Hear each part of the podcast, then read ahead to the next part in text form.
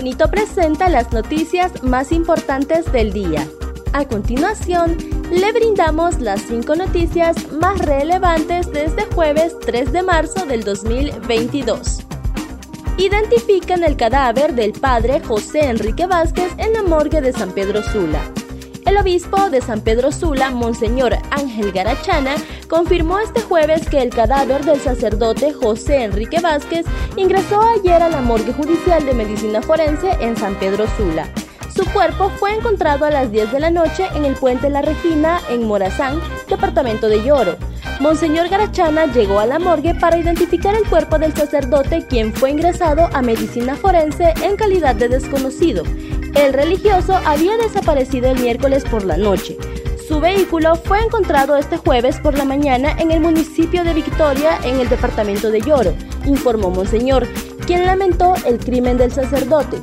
Se conoció que el padre Quique, como se le conocía cariñosamente, presentaba varios impactos de bala, al menos dos en la cabeza y otros en el tórax, lo cual les extraña a las autoridades de la iglesia debido a que lo mataron con saña y jamás les informó que tuviera enemigos o que hubiese recibido amenazas. Trasciende que Ramón Savillón tiene en su poder las órdenes de captura de los cuatro extraditables.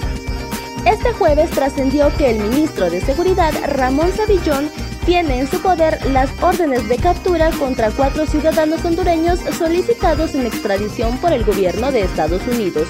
Asimismo, fuentes cercanas detallaron que en las próximas horas se estaría concretando la captura de los cuatro extraditables acusados de delitos relacionados al narcotráfico. Cabe mencionar que hoy en horas de la mañana el Pleno de Magistrados de la Corte Suprema de Justicia eligió al juez natural que conocerá el expediente de extradición remitido por la Secretaría de Relaciones Exteriores. Se trata de la magistrada Reina Auxiliadora Hércules, quien remitió las órdenes de captura al ministro de Seguridad para que proceda con la detención de los cuatro hondureños. Exgerente de Hondutel, Marcelo Chimirri, queda en libertad. El juzgado de ejecución decretó la extinción de la responsabilidad penal a favor del exgerente de la empresa hondureña de telecomunicaciones Hondutel, Marcelo Antonio Chimirri Castro, beneficiado por la amnistía que aprobó el Congreso Nacional. Estados Unidos sanciona al círculo cercano de Putin para que le dé la espalda. Estados Unidos subió este jueves un nuevo escalón en su repertorio de sanciones contra Rusia por la invasión de Ucrania, apuntando a los oligarcas del entorno del presidente ruso Vladimir Putin, con el objetivo de que le den la espalda al jefe de Kremlin.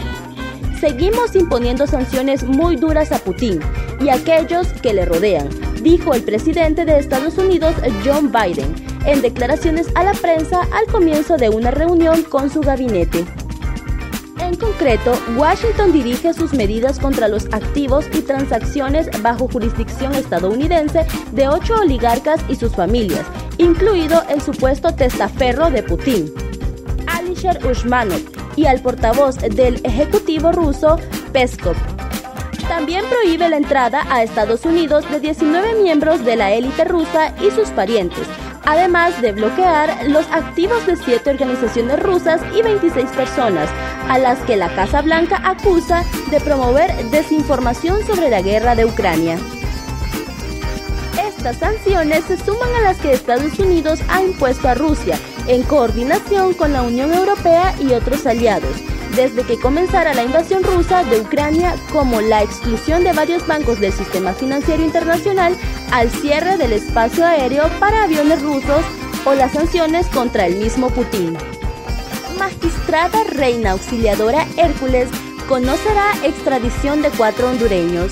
El Pleno de la Corte Suprema de Justicia designó la mañana del jueves a la magistrada Reina Auxiliadora Hércules para conocer una solicitud de extradición para cuatro hondureños pedidos por la justicia de Estados Unidos. El vocero de la Corte Suprema de Justicia, Carlos Silva, explicó que una vez que se ejecuten las órdenes de captura, son juntas ante el juez de extradición de primera instancia para desarrollar audiencia de información y hasta que finalicen las audiencias de información, se realizarán las peticiones del Estado jurisdiccional jurídico de las personas imputadas para extraditar. El anuncio de la solicitud de extradición de los cuatro hondureños fue confirmada la tarde del miércoles por la Secretaría de Relaciones Exteriores y Cooperación Internacional de Honduras a través de su cuenta de Twitter.